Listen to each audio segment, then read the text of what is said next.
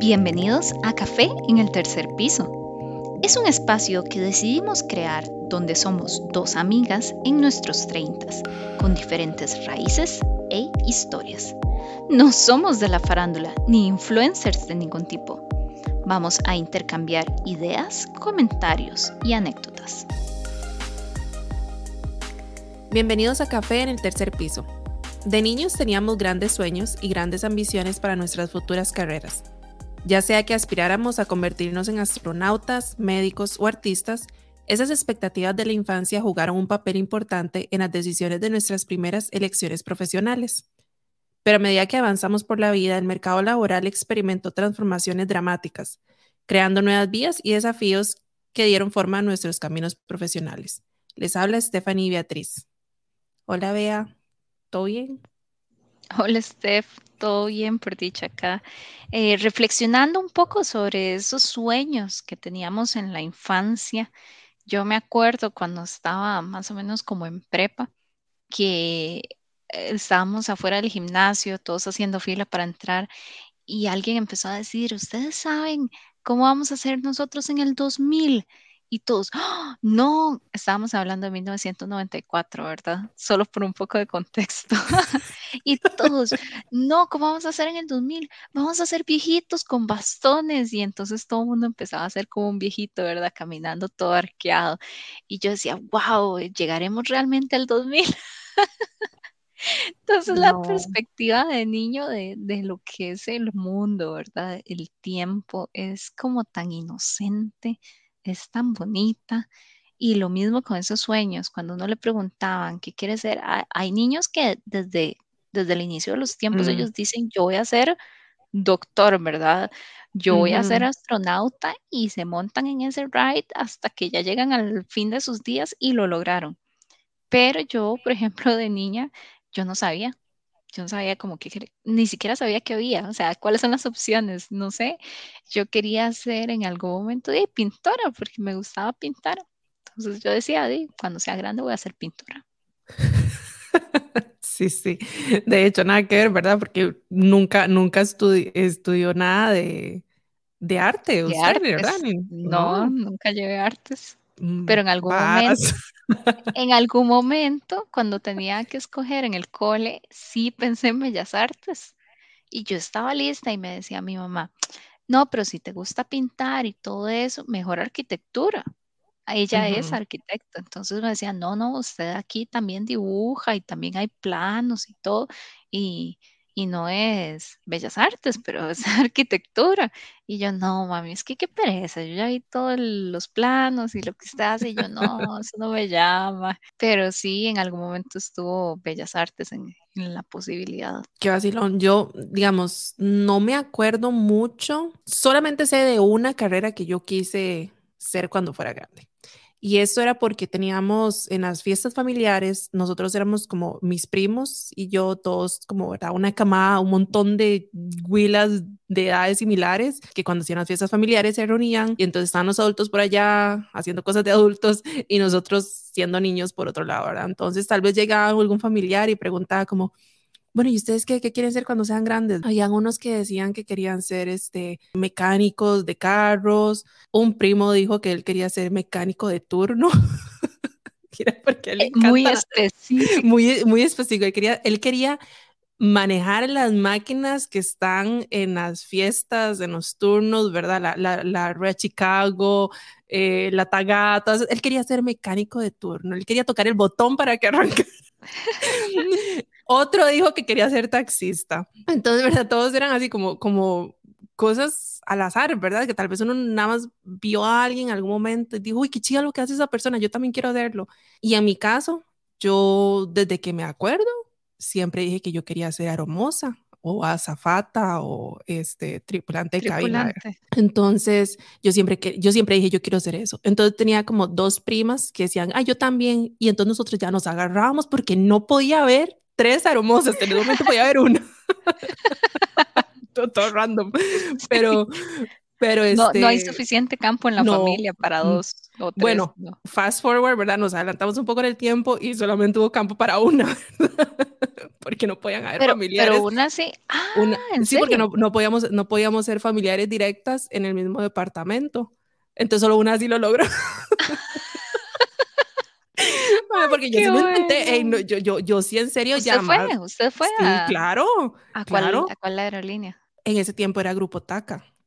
Es que yo te, en mi familia ah, han habido pilotos de, de, de aerolíneas comerciales, han habido tripulantes de cabina, aromosas, y sí, digamos, en mi familia siempre ha estado como mucho metido en eso de aviación, entonces obviamente yo ya lo traía de alguna manera y, ¿verdad? Y ya, ya me gustaba. Pero sí, yo lo intenté y yo fui al proceso de, en, en, en Grupo TACA. En ese tiempo no tenía tatuajes en los brazos, entonces todo bien, ¿verdad? y fui y hice todo el proceso, iba de lo más bien, pasé todas las primeras pruebas y todo, hasta la prueba del, del polígrafo.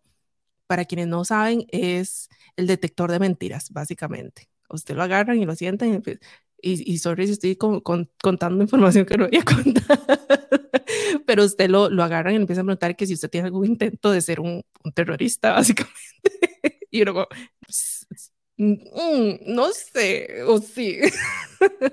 pero este, hice eso y ya cuando llegué a la entrevista final, para que, para que hiciera el curso y ya tuviera la licencia y ya pudiera entrar a trabajar como tal, ¿verdad? Y me dijeron que no, me, me, ofrecían que porque tenía muy buen inglés, que por aquí, por allá, y que yo tenía muy buena actitud y un montón de cosas, pero que, que no porque ya yo tenía una prima direct, digamos, familiar directo, que ya era aromosa, entonces no podíamos estar en el mismo departamento. Entonces me ofrecieron trabajar en un call center, ¿se imagina?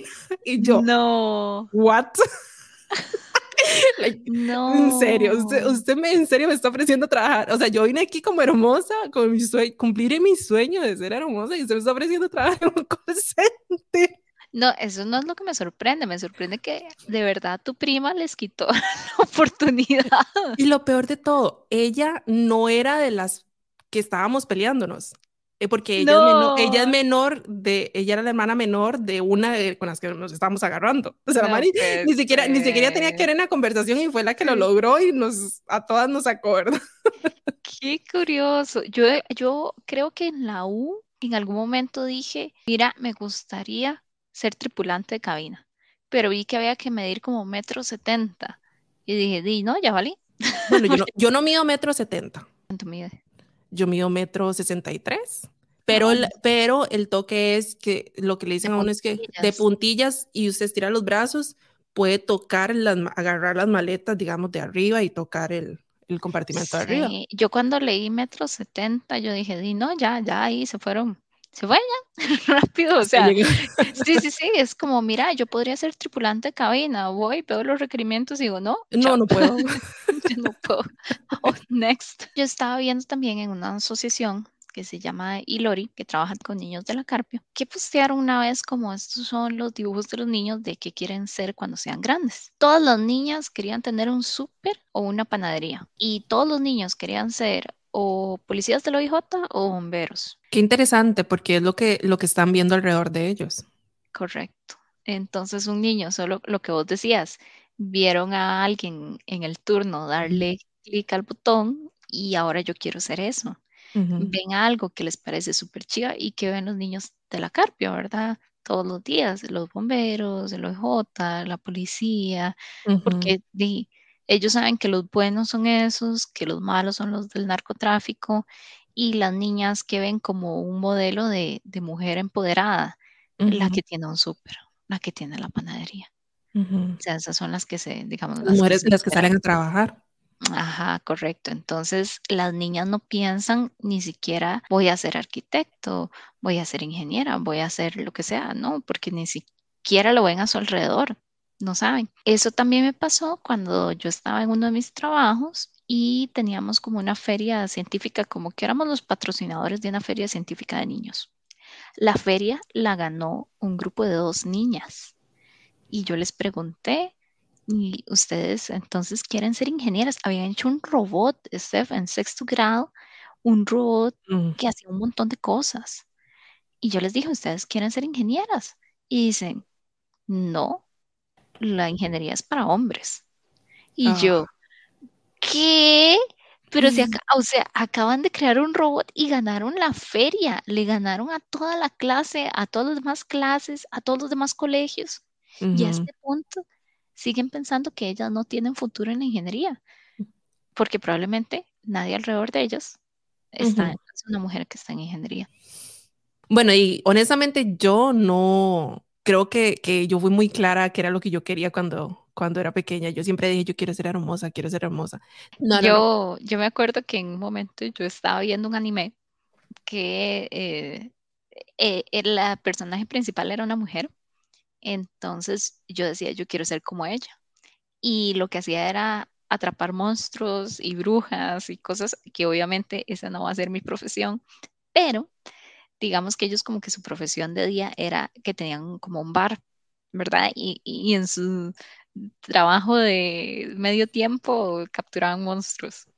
Entonces sí, sí, sí, esa era la fachada, entonces era chivísima porque llegaban al bar y se reunían o veían gente ahí medio extraña o conseguían información, ¿verdad? De, de los que llegaban y visitaban el bar. Y entonces yo decía, yo quiero tener un bar. Bueno, mi mamá casi pega el grito al cielo que como entre mis decisiones de trabajo estaban hacerme bartender o tener un bar, ¿verdad? Es como que esta chiquita se me estaba descarrilando, ¿qué es esto? ¿Cómo pasamos de poner arquitectura a de repente tener un bar, ¿verdad? ¿Y de dónde se va a sacar la plata? Y no, no, no. Entonces mi mamá, yo creo que ya llegó a un punto, bueno, mis papás, que ya estaban como molestos, porque yo cada vez, y ya estaba como en décimo, cada vez que llegaban y preguntaban. Se acercaba un poco más a la realidad. No, sí, yo les traía una tontera, era como que, no, yo quiero, y yo quiero pintar platos por vida. Yo quiero ser podcaster. Y eso que en ese momento no estaba, porque fijo, yo hubiera dicho, yo quiero ser influencer de TikTok cuando sea grande. No, y en un momento yo decía que yo quería pintar los platos y, bueno, mi mamá decía, bueno, entre todas las cosas que me está diciendo, realmente aquí no hay nada viable. O sea, esta mujer quiere ir al instituto de bartending de no sé dónde porque quiere capturar monstruos. Después quiere pintar platos y venderlos a un lado de la calle. Y si no es con los rostros de los monstruos, es, es, que, es, que, es que, ellos no, no, no cerraron el ciclo, todo, todo tenía un propósito. O sea, mi vida era ser el personaje principal de un anime, ya, ese era mi sueño. ¿Qué más quiero? O sea, si a los 16 años no soy Sabrina, la bruja adolescente, tengo que buscar otro sueño porque esa era otra. Yo decía, a los 16 me voy a despertar y voy a tener poderes mágicos, como todos los otros animes que he visto, ¿verdad? bueno, yo sigo, levantar. yo sigo esperando mi carta de Hogwarts, ¿verdad? Yo estoy segurísima que esa carta se perdió y que mis poderes se desactivaron, entonces yo soy una muggle regular, triste muggle. Sí, o sea, yo todavía hasta no salir del cole, para mí seguía siendo una opción ser un ser mágico cuando sea grande. ¿Para qué ocupo estudiar? Mi vida se va a resolver el día que me despierte y me digan, mira, había una tradición en la familia y todos somos brujos, ¿verdad? No ocupas trabajar. Tenías que sufrir por 30 años y, este, ya, ya lo, ya lo cumpliste, ahora felicidades. ya lo lograste. Lo lograste. Sí, ese, ese yo creo que legítimamente ese sí era mi sueño de que quiero ser cuando sea grande.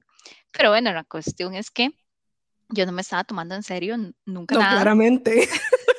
Y mis papás ya se estaban poniendo un poco intranquilos porque yo iba para quinto año y yo seguía diciendo burradas, ¿verdad? A ver, sí, quiero ser un ninja, quiero correr, quiero tener eh, las bolas del dragón, no sé, o sea, puras tonteras. Shen Long se va a aparecer y me va a dar mi sueño de, no tener que bretear. Hasta que ya en quinto año, cuando llegamos a hacer los exámenes de la UCR, ya mis papás fueron como, bueno, o sea, ya póngase seria y vaya y escoja una de las carreras que la UCR tiene y no me venga a inventar que, que se va a abrir un bar para monstruos. Pero al final, ya cuando ya tuve que ir a la UCR, hicimos la... Y yo que no, la verdad, bartending no era una carrera. no era una carrera. Dije, es más, escogí una carrera que no estaba en la UCR. Así de necia, de seguir así como que no. Y dije, no, entonces, ¿qué es lo que me gusta? Y ¿Cuál carrera? Y ya yo uso lentes. Entonces dije, parece que una carrera respetable puede ser trabajar en una óptica. Entonces me quiero hacer optometrista. Y Mm. esa carrera aquí solo la da la U Latina. Un optometrista casi que ti- tienes que trabajar en una óptica y de ahí con tus ahorros, un préstamo, lo que sea, ponerte vos tu propia óptica, ¿verdad? Porque en la familia nadie era optometrista, no es como que iba a tener una entrada fácil al mercado. ¿Y cuántas ópticas hay? ¿Y cuántos optometristas hay en el país, verdad? Entonces era como, vean, no se cierre tanto y escoja algo que tenga más salida. Y yo dije, bueno, ¿por qué no? Y ahí es donde caí en medicina. De no, este, honestamente yo, como le digo, yo sí fui el tema de quiero ser tripulante de cabina. Y tripulante cabina y tripulante cabina. Entonces, cuando me, me reventaron a burbuja, ¿verdad? Ya yo caí en la realidad de que no iba a poder ser. Este, no sé, creo que en algún momento yo estaba hablando con alguien y, y estoy, estaba ahorita estaba tratando de recordarme quién, pero la verdad no. Entonces, lo siento si no le puedo dar el crédito de mi decisión. Pero este, esa persona me dijo, me preguntó, ¿qué quiere ser usted? Y yo ya le dije, yo, yo quiero ser este tripulante cabina, pero y pasa esto y esto. Entonces, di, no, no puedo, ¿verdad? Y me dice, ¿por qué no estudia algo que la, la permita a usted viajar? ¿Usted lo que quiere es viajar? Me dice. Ajá. Y, y yo, ah, ah, ah, ok, ya, ya mira, como que mi cerebro ya empezó como a, a funcionar diferente. Entonces, buscando carreras y todo, fue cuando terminé este, en relaciones internacionales. Porque, y según yo, en mi mente ingenua de una chiquilla entrando en sus 20 eh, relaciones internacionales, usted pasa de fiestas en cócteles, en eventos diplomáticos, viajando por el mundo y siendo todo chic y fashion, ¿verdad? Y vivía una burbuja, ¿verdad? De, de pura fiesta y, y, e intercambio cultural, ¿verdad? Supuestamente. Ah, no, sí, porque también en una de esas, ahora que me acuerdo que dije intercambio cultural, yo no sé, no me, no me acuerdo el nombre, pero un crucero que iba por todo el mundo recogiendo gente de diferentes países para, Sí. yo quería, yo iba a participar en eso y tenía toda la información y todo y yo me iba a mandar a, a participar en esa, pero al final y nunca lo hice, pero era también como montándome en eso, en la galleta, ¿verdad? De la área internacional, eh, intercambio La cultural, pura fiesta la fiesta, desenfreno, las culturas, porque si es, algo que yo siempre he tenido, es que a mí me llama mucho la atención las diferentes culturas y los idiomas. Como esa cosa de salir del país, como yo decía, yo, yo si puedo voy a hacer todo lo posible para que el día de mañana yo pueda salir del país y trabajar en el extranjero. Por eso fue que también RI y todo, y bueno, y eventualmente la vida, ¿verdad? Se fue acomodando de manera que, que gracias a Dios y lo logré. Nunca pensé, quiero trabajar afuera del país. O sea, nunca se me ocurrió. Uh -huh. Yo decía, mi vida está aquí en Costa Rica, ¿por qué me voy a ir? Y una vez que me gradué, dije, bueno, y ahora si me quiero ir de Costa Rica, ¿qué? Y no puedo. Uh, Hay que hacer un montón de trámites para convalidar ese título. Es uh -huh. súper engorroso. Y sí se puede, obviamente, pero tienes que invertirle como tres años de tu vida donde no trabajas. Solo estás en trámites y en exámenes.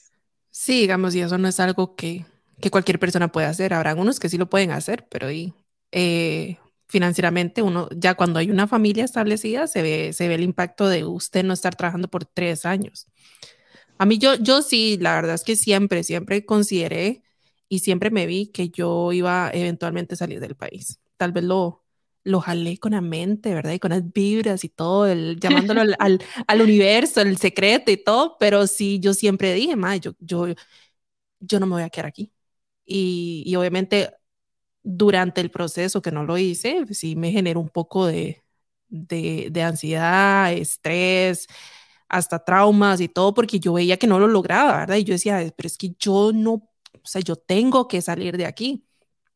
Pero es vacilón porque, digamos, ahora uno lo ve, lo que, lo que hablábamos, ¿verdad? Lo de la influencia con eh, los niños, cuando ven eso en su ambiente, en sus alrededores. Volviendo, digamos, al tema de esas niñas de, de la Carpio, que era porque ellas estaban acostumbradas a ver algo, pero si empiezan a conocer a gente que estudian ingenierías, como, como vos, o que, mira, también puede ser profesora, también puede ser esto, también puede ser lo otro. Y no es por, por desacreditar ninguna carrera, porque la verdad es que todas son, siempre y cuando vos estés trabajando y generando, di, o sea, bien, ¿verdad? Es un trabajo honrado, honesto, pero este, por lo menos que sepan que hay más opciones, de que no es que yo me tengo que encasillar solamente a esto porque esta es mi realidad, porque esto es en lo que yo vivo. Sí, yo creo que ahí entra mucho la parte de tener mentores y tener un poco de, de red, ¿verdad? Lo que se llama el networking, porque lo mismo, si mi familia todos son médicos, mi familia todos son abogados, yo sé inmediatamente cómo es el tipo de trabajo, yo ya sé cómo tengo que relacionarme, ya es más, tengo una entrada laboral asegurada. Entonces, yo creo que por eso no es nada raro que uno encuentre familias donde todo el mundo hace lo mismo. Y si vos lo haces de buen ride, porque sí te gusta, obviamente eso la gente lo va a seguir viendo, los niños van a ver como que, mira, sí, es un, es una carrera bonita, eh, es una carrera que, que te deja dinero, te permite tener una familia estable, etcétera, etcétera, ¿verdad? Si uno no tiene sus mentores, también es difícil. Es como los niños, como decimos, si ellos están expuestos, entonces van a saber que existe algo más allá de su realidad del día a día. A mí me pasa mucho, digamos, que con, con mis familiares que son menores que yo, que están saliendo del colegio y entrando, ¿verdad?, a, a, a la universidad y están en ese proceso, varios se me, se me han acercado y me han, me han preguntado como, hey, este, qué estudió o qué fue lo que hizo o, o, tal vez usted que conoce más gente porque usted está en, ese, en el mundo laboral, en el ambiente, ¿verdad? ¿Cómo hago para ganar más plata? ¿Cómo hago para crecer? ¿O, o qué, qué, es lo que está en el mercado afuera? Entonces ya yo empiezo a decir que, bueno, empecemos a descartar, ¿verdad? ¿Qué es lo que a usted le gusta? ¿Qué es lo que no le gusta? Di, yo tengo un, un, un, grupo de amigos bastante amplio, la mayoría tal vez están en el mundo, digamos, de IT, ¿verdad? De, de transnacionales, pero también conozco gente que tiene otro tipo de carreras. Entonces, si tal vez yo no te puedo ayudar ahorita, di, preguntemos, veamos quién más, tal vez conozca a alguien que tal vez le puedan asesorar, le puedan ayudar. Nuevamente, ahora yo no soy una asesora vocacional, ni aspiro a ser una asesora vocacional, soy tal vez la peor para eso, pero tengo conocimiento, tengo más experiencia, ya uno ha estado aquí en el mercado, ¿verdad? Es uno afuera, uno ve, uno, uno escucha lo que está pasando. Entonces, ¿verdad? Como, como ha cambiado lo que antes nosotros aspirábamos, mira, quiero ser ingeniera, ahora te das cuenta que existen muchos tipos de ingenierías, muchos caminos, ¿verdad? Porque el mercado también ha ido evolucionando, ya no es lo, lo que teníamos antes y tal vez trabajos que antes eran los, los, mejores pagados, ahora ya no son porque hay otras nuevas carreras que son muchísimo más pagadas. Entonces, digamos, ya, ya uno con un poquito más de experiencia puede sentarse y tener ese tipo de conversaciones y ayudar a los que vienen, los que vienen atrás, ¿verdad? Como no decirles qué hacer, porque tampoco es ir a decirles, vaya, usted tiene que estudiar esto y esto y esto y esto, porque este es el que le va a pagar 5 millones al mes, ¿verdad? O sea, no, pero es, di, bueno, veamos a ver qué es lo que a usted le gusta, qué, para qué, cuáles son sus skills, cuáles son sus, sus, ¿verdad? Sus, sus sueños, sus aspiraciones, qué tipo de vida quiere tener usted más adelante. ¿Quieres tener la posibilidad de poder salir del país eventualmente o no? Mira, entonces, digamos, ese tipo de conversaciones, tenerlas con gente que, que ya están un poquito más encaminados y que te pueden asesorar. Creo que eso es súper primordial. Cuando yo estaba adolescente y como te digo, mi, como por decir mi mentor, obviamente era mi papá y mi mamá. Y mi papá era ingeniero. Y el anime. Y el anime, uh -huh. correcto. Y mi mamá era arquitecta, pero todo eso era como tan, eh, como tan técnico. Y yo siento que yo no soy una persona tan técnica como ellos. Entonces, ¿quién era mi otro, digamos, mi otro mentor? El anime. lo que yo veía, así te lo pongo literal, porque uh -huh. de ahí digamos, en mi familia sí habían médicos y todo, pero a mí no me llamaba tanto como esa parte de medicina porque no, no me veía yo tal vez como siendo médico. Pero al final les dije, bueno, di, es, es, o sea, me ganó más la lógica, es una buena carrera, no me molesta tampoco, no lo voy a hacer de mala gana. Sin embargo, al final yo creo que sí me ganó un poco ya el último año. Yo estaba un poco estresada, más que todo por, por cómo se manejan las cosas, tal vez entre la expectativa que uno tenía de ser un médico salvar vidas versus la burocracia, eh, toda la tramitología de la caja, la frustración de realmente le ayudas a la gente, pero no puedes ayudarle en el tiempo que es porque la vasita está para no sé cuándo, los laboratorios no están listos, se perdieron, ¿verdad? Entonces uno choca mucho, hay mucha jerarquía, eh, que no, no, no era como lo que a mí más me gustaba, ¿verdad? Toda la teoría era preciosa, la práctica en sí es, es lindísima, pero el ambiente laboral tal vez no pero yo sí sabía que yo quería hacer algo así como que me diera libertad de creatividad, de implementar soluciones. Yo digo esto mucho porque a mí me gusta ir a dar charlas a los colegios, implementar eso, porque a vos te dicen que un ingeniero es el chiquito que se sienta a jugar con legos, que le gustan las matemáticas y no sé qué. Y yo decía, bueno, pero yo de niña casi no jugaba con legos, porque a las niñas no les dan legos, normalmente les dan muñecas. Entonces tampoco, eh, cuando era adolescente, tampoco me veía en esa visión de ingeniera, porque no era algo como que resonaba conmigo, ni tampoco era yo la buenísima en matemáticas. Pero ya estando acá, me doy cuenta que realmente lo que tienes que saber es a resolver problemas. Para eso sirve la matemática, para resolver problemas, para que tu pensamiento lógico abstracto sea mejor.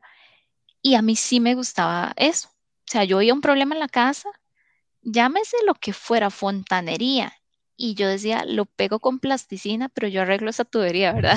que no se diga que no se hizo el intento. Mi mamá se cayó y yo intenté hacerle una muleta y hechiza, obviamente, mal hecha, porque era una niña. pero yo en mi mente yo quería crear una muleta para que mami pudiera andar con la muleta porque andaba con el tobillo torcido. Y así había diferentes cosas como que yo decía, bueno, si hago un MacGyver aquí lo logro.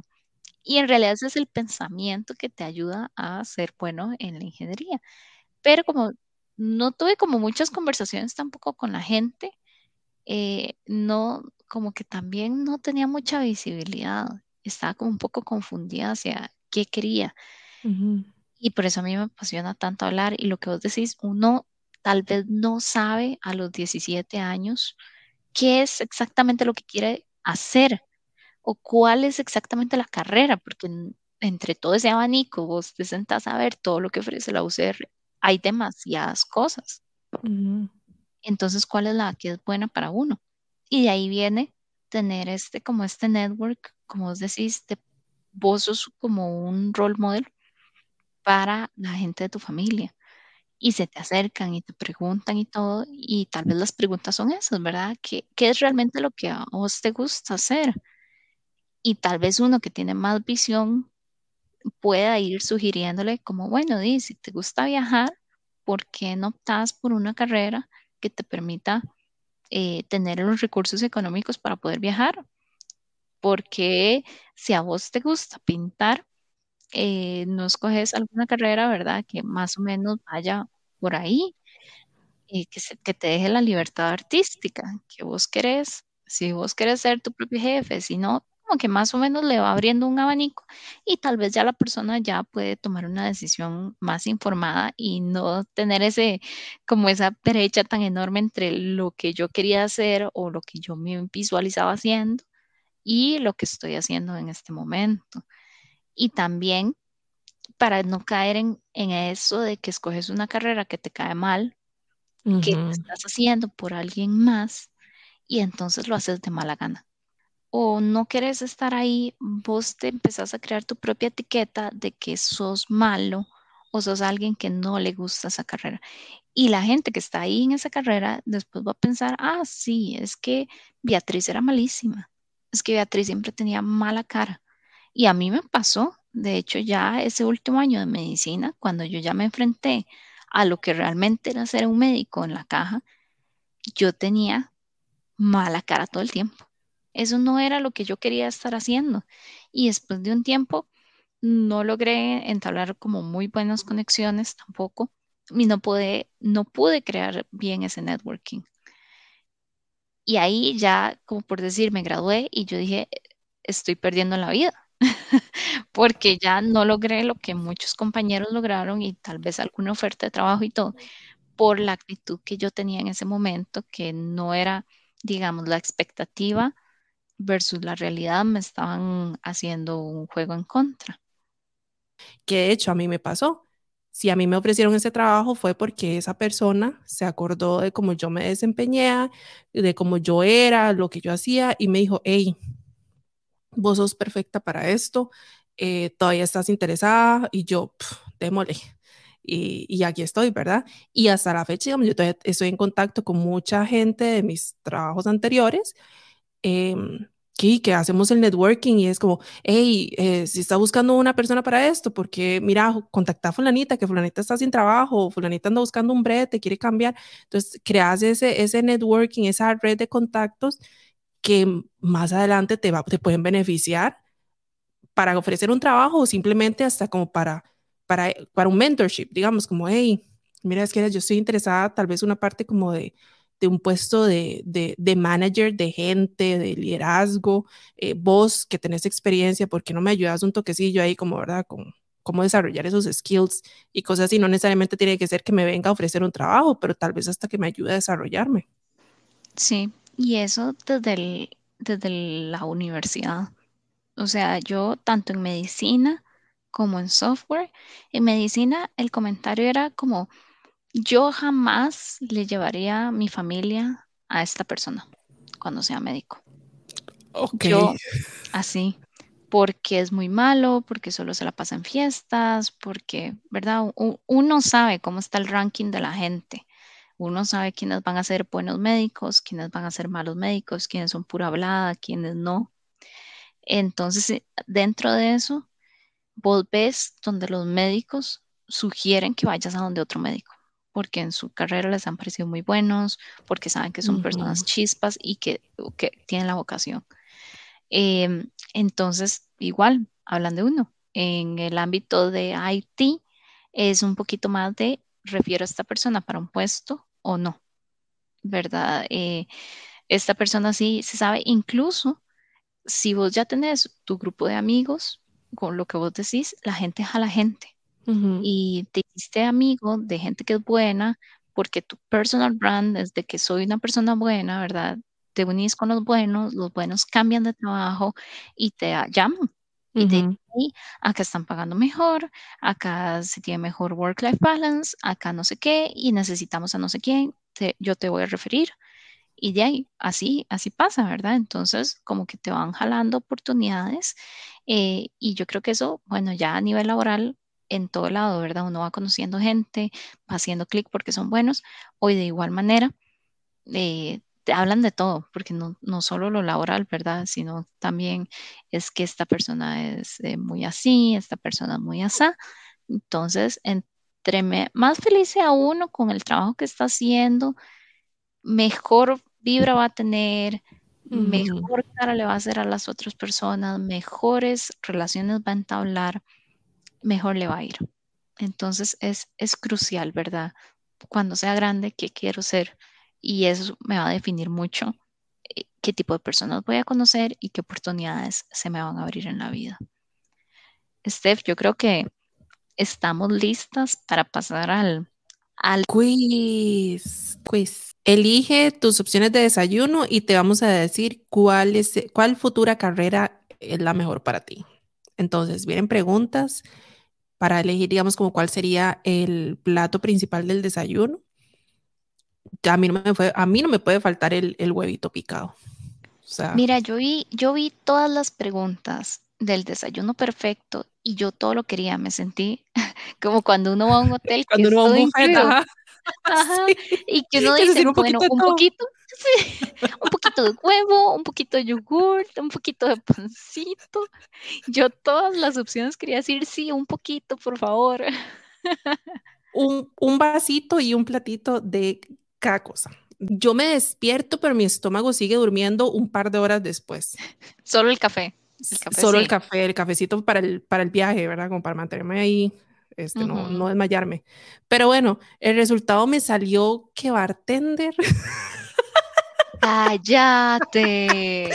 sí, me dice que trabajas para vivir, no vives para trabajar. Este trabajo te permite tener un gran equilibrio entre el trabajo y la vida privada de eh, atrapar monstruos, ¿verdad? Según Beatriz. de ir a recolectar cartas Clow. Cartas Clow, exacto, y ser Hokage en la noche. Eh, no, perdón, durante el día, Hokage durante el día y bartender en la noche. exacto. Este, y dice que, este, bueno, ese equilibrio que, bueno, entre el trabajo y la vida privada, especialmente con todos los consejos e historias que recibirás. Eso sí, eso sí es cierto. Ve, psicóloga, psicóloga y bartender, ahí está, ese está el business. Ve, ahí está, yo no estaba tan mal, o sea, el estilo de vida que yo quería, obviamente eh, necesitaba la otra parte, necesitaba la parte mágica para poder ser bartender, no a la inversa, o sea, no por ser bartender voy a tener la parte mágica.